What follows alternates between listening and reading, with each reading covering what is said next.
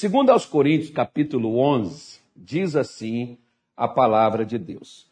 O apóstolo Paulo, falando no versículo de número 1, ele disse assim: Tomara que me suportasseis um pouco na minha loucura. Legal, né?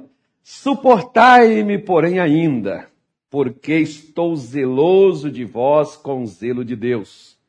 Porque vos tenho preparado para vos apresentar como uma virgem pura a um marido, a saber, a Cristo.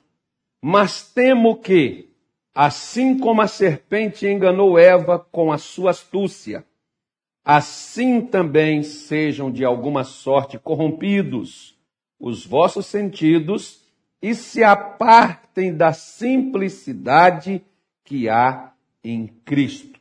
Porque se alguém for pregar-vos outro Jesus que nós não temos pregado, ou se recebeis outro Espírito que não recebestes, ou outro Evangelho que não abraçastes, com razão o sofrereis. Olha que declaração, hein? Hoje, quando eu estava lendo aqui esse capítulo 11, me veio à minha memória, à minha mente, recordando esse texto do apóstolo Paulo, é, e fui lembrar né, de várias vezes que havia lido essa, essa passagem, é, não só aqui falando da questão da igreja de Corinto, mas também pelo sofrimento de Paulo pela causa do evangelho. Por quê? Quem fala e quem ensina e quem prega o verdadeiro evangelho de Cristo, ele sofre. Sofre muitas vezes sozinho, quieto, só, porque o homem de Deus, a mulher de Deus, o verdadeiro servo de Deus, ele é solitário. Né? O que vive em bando são outras coisas. Mas homens de Deus geralmente sofrem sozinhos. E sofre, não é, não é sofrer doença, perseguição, isso é coisa de, de, de nada. Promoção é para fazer propaganda de graça para você, meu, perseguição. Quem está te perseguindo está te promovendo de graça. Né? É, então, quando você pega, por exemplo, e vê né, o sofrimento, é de você ver que parece que o que você faz para tirar as pessoas da lama, do engano, para tirar as pessoas né, da, das coisas erradas, parece que é em vão. Parece que não adianta você lutar por uma causa já perdida. É esse o sofrimento que Paulo é, teve e os grandes servos de Deus, profetas, homens de Deus do passado, também tiveram por causa disso, porque parece que o sofrimento deles foram em vão.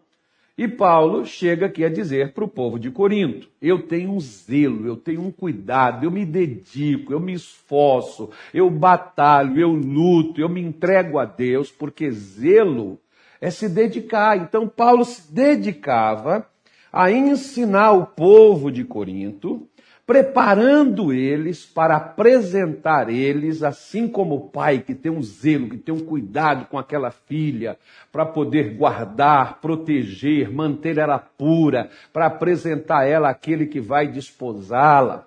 Né? Então, antigamente tinha isso. Hoje as pessoas não se importam muito com isso. Nem os pais nem, nem as filhas, né? Muitas, infelizmente. Ainda tem várias pessoas ainda que têm esse tipo de pensamento. Não, eu, eu, eu me guardo, eu, me, eu, eu espero aquele que vai é, me desposar, aquele, aquele, aquela pessoa que existe. É, é pouco, mas tem. Graças a Deus tem os remanescentes. Mas não é mais como naquele tempo era da cultura, do culto, da vida de fé, da devoção a Deus. As moças se mantinham nessa pureza e era orgulho para os pais. E os pais controlavam os seus filhos, principalmente as mulheres, né, para que elas fossem, casassem puras, houvesse pureza na, naquele, naquele início de relacionamento. Que nenhuma coisa é, onde há impureza, há demônios. Não, não vou entrar nesse assunto, não é o tema, mas Paulo estava dizendo, assim como a igreja, ela deve ser apresentada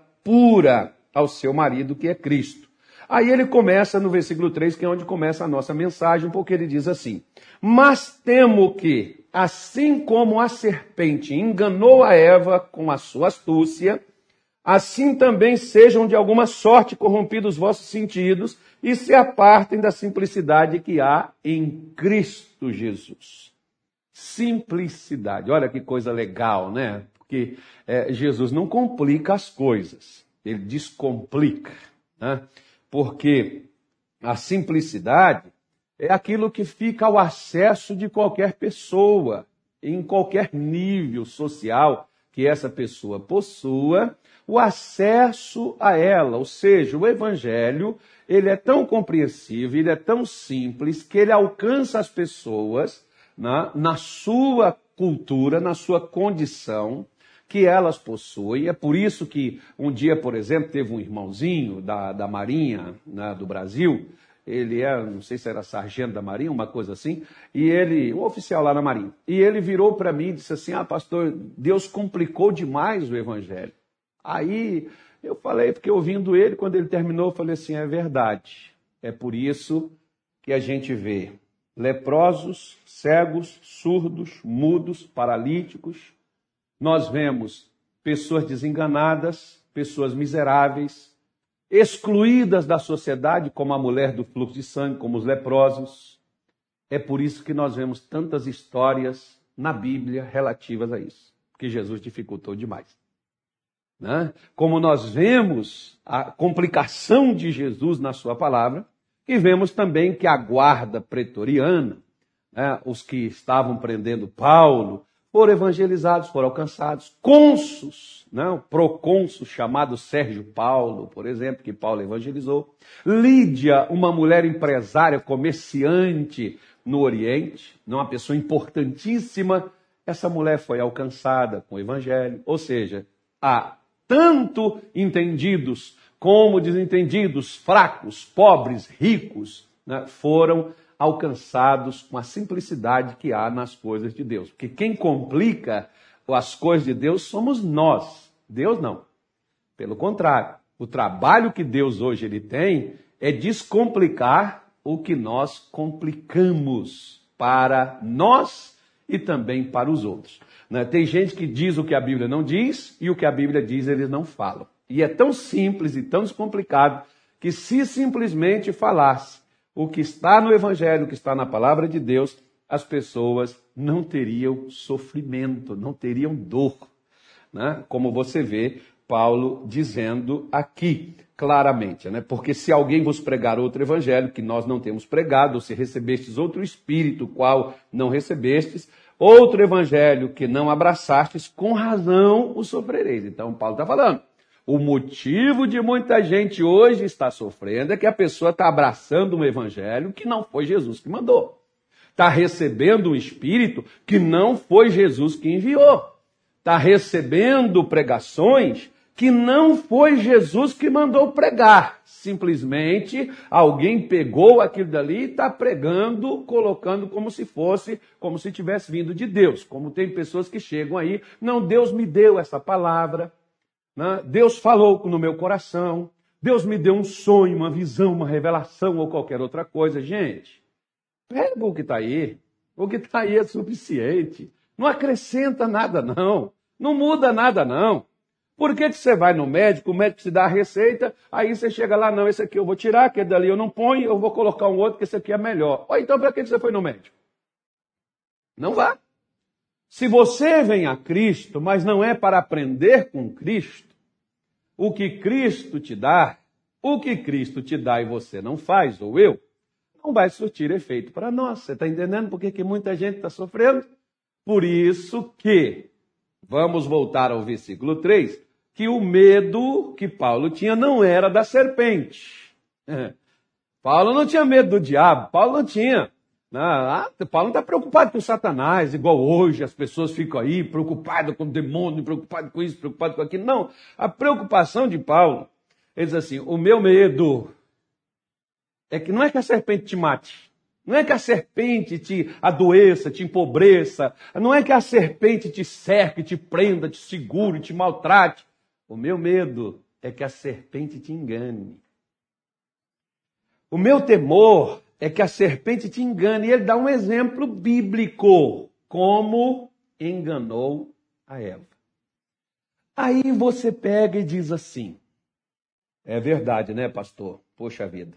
É, realmente, porque olha, Eva desobedeceu a Deus. Eva, juntamente com Adão, foram rebeldes.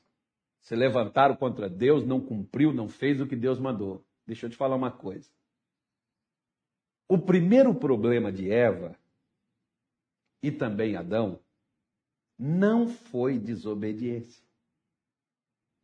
Entenda bem, eu sempre, de quando entendi algumas coisas nas Escrituras Sagradas, por onde eu fui, Minas Gerais, né?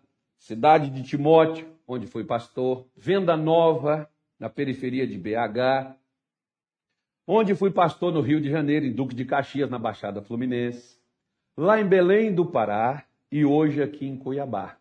Eu sempre digo uma coisa: antes que Satanás chegue na minha vida, quem primeiro passou foi Deus. Eu posso não ter visto, nem ouvido, nem dado ouvido ou não ter entendido, mas quem vem primeiro é Deus. Antes que o mal me alcance, antes que o mal venha e me atinja, antes que a dor, que o sofrimento, você veja, por exemplo, a viúva de Sarepta, ela estava preparada para fazer sua última refeição com seu filho e esperaria a morte porque não tinha solução. Mas antes que a morte, a fome chegasse, chegou Deus através do profeta Elias na casa dela. Ela recebeu, ela ouviu, ela acatou o que Deus mandou para ela e ela foi livre daquilo que viria posteriormente. Então, se aquela mulher não tivesse dado ouvidos, não tivesse feito o que o profeta falou, certamente a história dela seria como a história de muitas viúvas em Israel. Ela teria perecido, ela teria morrido, ela teria sofrido. Né? Aquela triste sentença de condenação ou de males sobre a vida dela, que foi a fome. Então nós podemos entender, se você voltar lá para o capítulo 3 do livro de Gênesis, lá no comecinho, você vai ver que o problema de Adão e Eva não foi desobediência. O problema de Adão e Eva é o mesmo problema que hoje muitos de nós cristãos também estamos cometendo. Sabe o que, é? Jesus disse em João 16, versículo de número 9. Quer ver só o que Jesus falou? Põe na tela aí para mim, Anilton, que eu não vou nem mexer na minha Bíblia. Anilton, aqui. Como é que chama aquelas meninas que trabalham lá com missionário lá? É, aqui, aqui não, não, tem moça não, rapaz. Aqui, põe a macho aqui para trabalhar a gente aqui. Ó. Eu não vou mostrar você o Anilton, eu vou botar um Anilton para ler aqui as mensagens, para ler os negócios que é o Anilton. É. Olha lá, ó. Volta aí no versículo 8 para mim, por favor, Anilton. Volta aí, no 8. Isso. 16, 16, 8. Quando, e quando ele vier, convencerá o mundo do pecado, da justiça e do juízo. Agora, olha o 9. Do pecado. Qual o pecado que Jesus disse que o Espírito Santo convenceria o homem? Porque não crê em mim. Pastor, eu não adultero, eu não roubo, eu não mato, eu não prostituo, eu não falo mal de ninguém, eu não pego nada dos outros, eu sou fiel, correto, honesto. Tá bom. Você é tudo isso, maravilhoso, como eu disse para o meu pai. Meu pai, meu pai, o dia, meu pai chegou, né, como diz lá em Minas Gerais, Deus o tenha, e Deus, Deus tem ele sim, né, porque ele recebeu a Cristo. Então veja bem, meu pai chegou para mim e disse assim: Meu filho, olha, eu nunca peguei uma agulha de ninguém, eu nunca fiz isso, eu nunca fiz aquilo. Eu falei, pai, de fato, conheço o senhor, né, a sua integridade, a sua honestidade, conheço a sua vida. Realmente. Mas o senhor é um ladrão. E meu pai virou: Você está ficando doido? Como é que você. Como é. Ah, ladrão do quê, rapaz? Eu nunca peguei nada de ninguém. A nossa Bíblia aqui diz, paizinho querido, que quando o Senhor não dá a Deus o que é de Deus, porque se o Senhor dá a César o que é de César, o Senhor está corretíssimo. O Senhor está pagando César. Mas quando o senhor não dá a Deus o que é de Deus, o senhor está em falta, o senhor está pegando o que é dele. Meu pai engoliu seco. Com os homens o senhor é corretíssimo, mas com Deus não.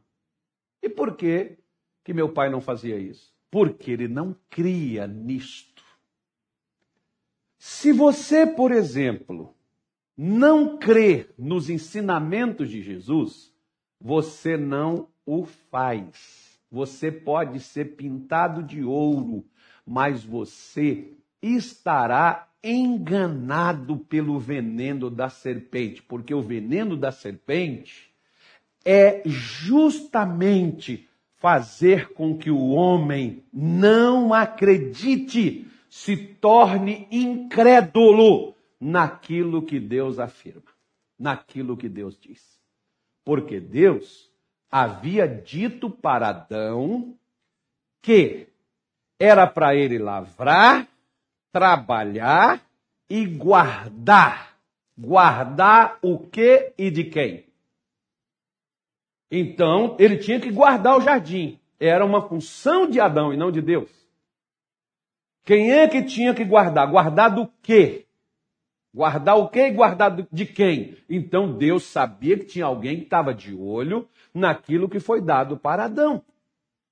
E Deus vendo o único meio que poderia Adão fracassar em não guardar o jardim, ele disse para ele: Adão, desta árvore que está aqui no meio do jardim, dela não comereis. Deus ainda fez questão de colocar no meio, porque todas as coisas na minha vida ou na sua se resumem no meio, de onde você está.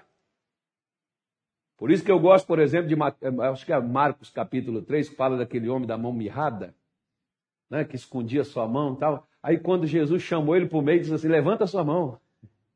Como é que ele vai levantar a mão mirrada se ele era, né, ele não podia estar ali naquele meio, no meio de todo mundo, ele, mas quando ele foi lá para o meio da verdade, a mão dele já não era mais mirrada, a mão dele estava aberta.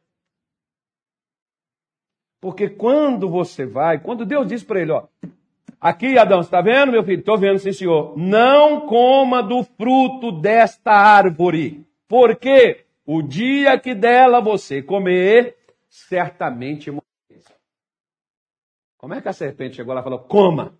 Não, a serpente chegou lá dizendo assim, é assim que Deus diz? Qual é o trabalho hoje de Satanás e o que trabalha os déspotas desta nação e do mundo? Qual é o trabalho destes homens que querem controlar as massas, que querem destruir a vida das pessoas? Qual é o trabalho deles? Desqualificar a palavra de Deus. Por isso querem destruir a família, por isso querem destruir a dignidade das pessoas, por isso quer corromper e deixar com que as pessoas vivam a vida depravada, façam aquilo que bem entende, aquilo que bem acha que deve fazer, entregues aos prazeres, né? Por quê? Porque todo mundo é assim. Porque isso é você ser livre. É você fazer o que você tem vontade. É você fazer aquilo que você quer. Por que, que eu não posso fazer? Deixa eu te falar uma coisa. Nas estradas está cheio de crucifixos e às vezes um monumento ali lembrando um acidente fatal onde uma pessoa perdeu a vida. Mas naquela mesma estrada também tem várias placas curva perigosa a tantos metros. Reduza a velocidade. Mas alguém passou por ali, tão seguro, tão ciente de si no seu carro, mas meu carro ele é confortável, meu carro ele tem né, é, uma estabilidade muito boa, eu estou acostumado a dirigir por aqui, pois é. E depois está lá uma cruz marcando que ali houve uma tragédia. Mas não tinha um aviso antes? ou vários. Por que, que aqueles avisos estão lá? Para evitar que tragédia como aquelas ocorram naquele local. Por que, que Deus colocou avisos na sua palavra para mim e para você? Para evitar, como Paulo está dizendo no versículo 4, lá de 2 aos Coríntios 11, Paulo está dizendo, para que não sofreis. Mas o sofrimento veio, por quê? Porque a igreja de Corinto não acreditou no evangelho que Paulo pregava. Por que, que a igreja brasileira sofre? Eu e você, como cristãos, sofremos. Não é porque nós temos que sofrer. Jesus falou que no mundo nós teríamos aflições, pastor. Sim, mas esse mesmo Jesus também falou: tem de bom ânimo, eu venci. Ou seja, vocês têm um enfrentamento, vocês têm um combate, vocês têm um problema, mas vocês têm vitória também. Vocês vão superar, vocês vão vencer isso. Mas nós vamos vencer isso através de quê? Está amarrado, eu repreendo, põe óleo na porta, põe óleo na cabeça, põe azeite na mão, bebe água, ou faz qualquer coisa. Não. Nós temos que estar atento ao engano que o inimigo tem utilizado para nos tirar da verdade. O engano não é uma discrepância tão grande, distante do Oriente, como está distante do Ocidente. Não. Engano é aquilo que parece ser verdadeiro. Engano é aquilo que parece ser certo, mas não é. Por isso que você vê as expressões de Jesus dizendo: na verdade, na verdade vos digo. O que Jesus está falando? É uma verdade que você tem. E essa verdade pode estar te matando. Mas existe uma verdade de Deus acima da verdade sua. Só que eu e você, como Eva, nós duvidamos do que Deus nos diz. Nós duvidamos do que Deus nos fala, porque Deus nos fala de uma forma tão simples. Voltando aqui ao caso da mulher, né, a, a viúva de Sarepta. Olha só, ela só tem comida para ela e para o filho vai comer e vai morrer. Chega o profeta e diz: faz disso primeiro um bolo para mim. O, o, sujeito é tão petulante que ele diz assim: primeiro para mim. Ora, como é que uma pessoa desconhecida chega na sua casa? Ela pode ser de Deus, mas você só tem comida para você e para o seu filho. Você vai tirar da sua boca para colocar na boca de um estranho que não mora na sua casa? Que não está com você? Você vai pensar muito antes de fazer isso. Mas era tão simples a solução para ela, porque o profeta está dizendo, porque assim diz o Senhor. A farinha não vai acabar e o azeite não vai secar até o dia que o Senhor der chuva na terra. Deus vai aumentar esse negócio. É simples. A solução é tão simples que ela poderia ter se complicado e até a morte ter chegado a ela. Mas ela acreditou. Ela preferiu crer no que disse o homem de Deus. Hoje os crentes estão acreditando no que diz os pagões, no que diz os falsos profetas, no que diz aí os obreiros fraudulentos, mas não acreditam na simplicidade do Evangelho de Cristo. Obedece o que diz os homens, mas não obedece o que diz a Deus. Quando manda pôr um azeite na porta, as pessoas põem por medo da morte. Mas quando manda perdoar, não, mas eu sei o que, que eu sofri.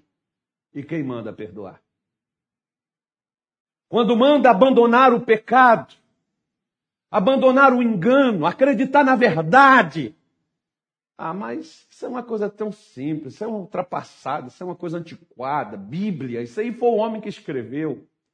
Mas acreditamos nos escritos dos homens modernos que não nos leva a lugar nenhum, exceto ao desespero, à ansiedade, à depressão, ao medo, ao pânico, à destruição de nossas próprias almas e sentimentos, famílias, pensamentos. Nós acreditamos. Porque este é o engano da serpente. Satanás, querido, não tem trabalhado com espada para te matar, não. Satanás não tá, ah, pastor, essa coisa desse negócio aí que tá, né? É, é. Ô, irmãozinho, irmãzinha, ei, não é isso aí que nos mata, não. O que está nos matando é nossa incredulidade no que o nosso Deus tem nos dito. Lembra aqui que eu falei segunda, segunda não, acho que foi quase, sei nem, sei nem que dia foi que eu falei isso aqui.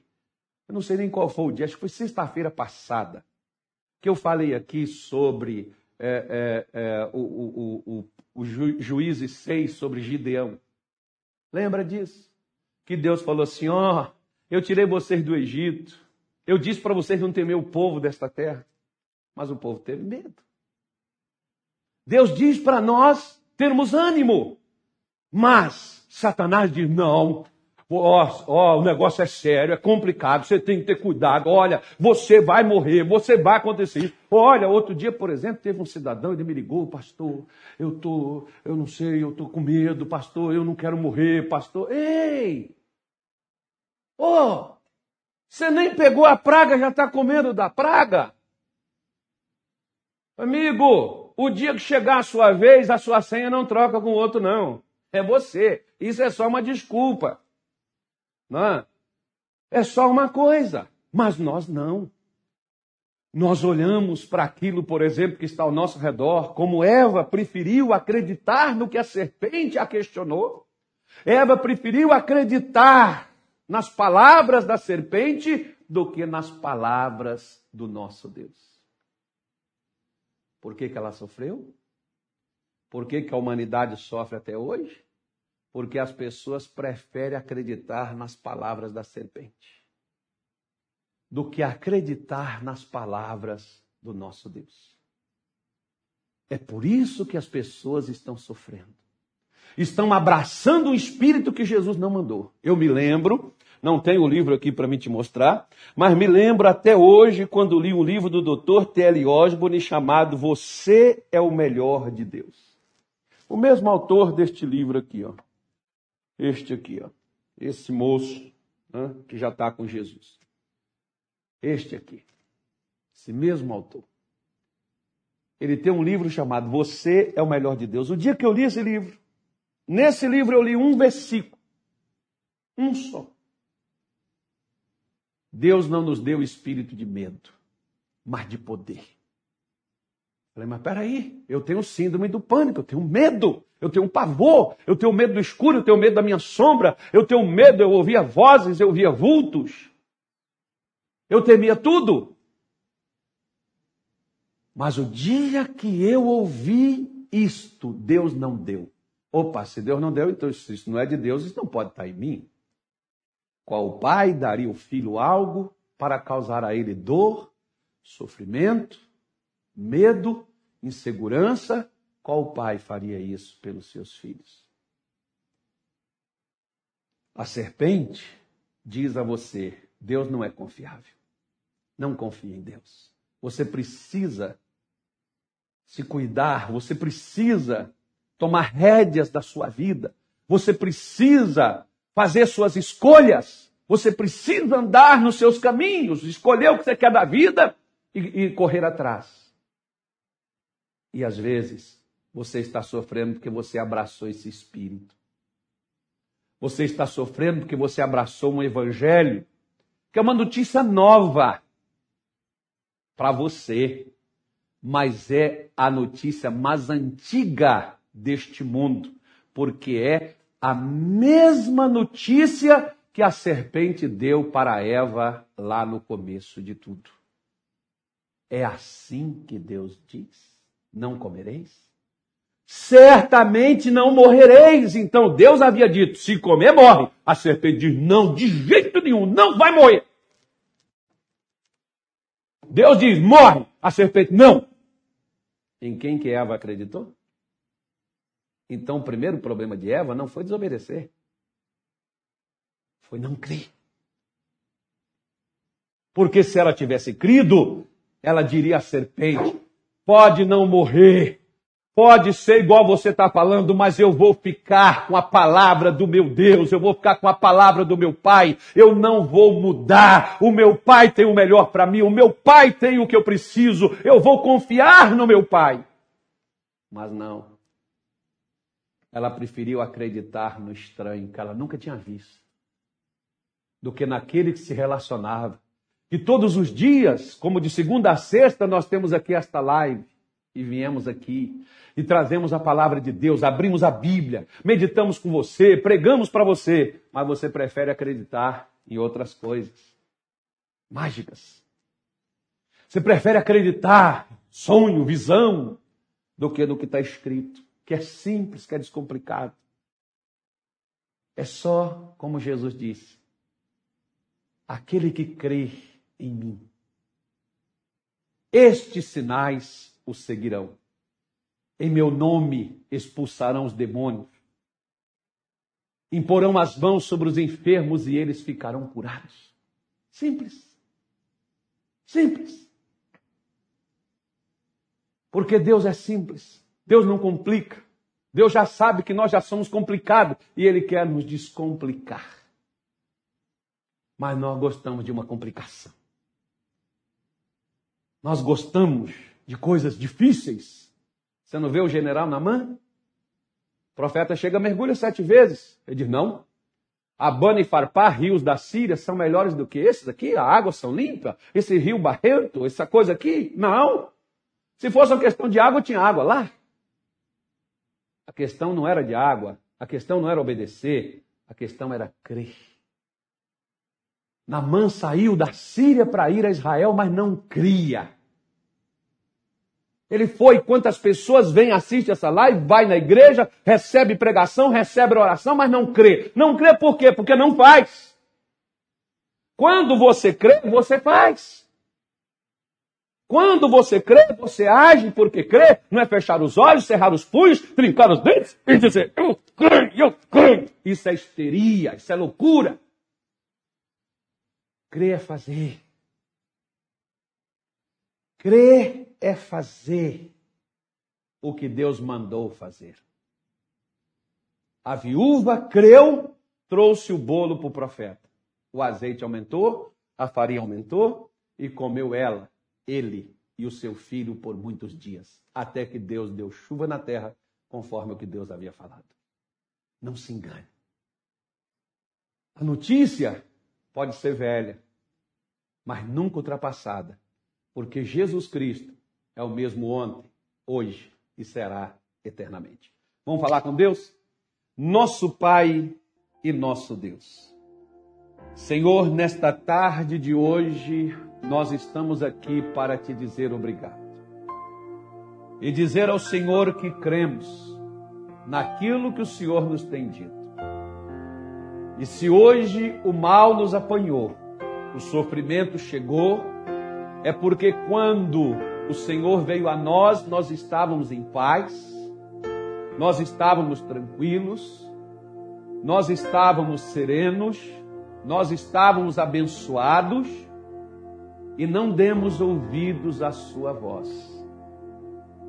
Assim como Israel, quando entrou na terra de Canaã, o Senhor enviou profetas, madrugando e enviando alguns eles mataram e outros eles rejeitaram.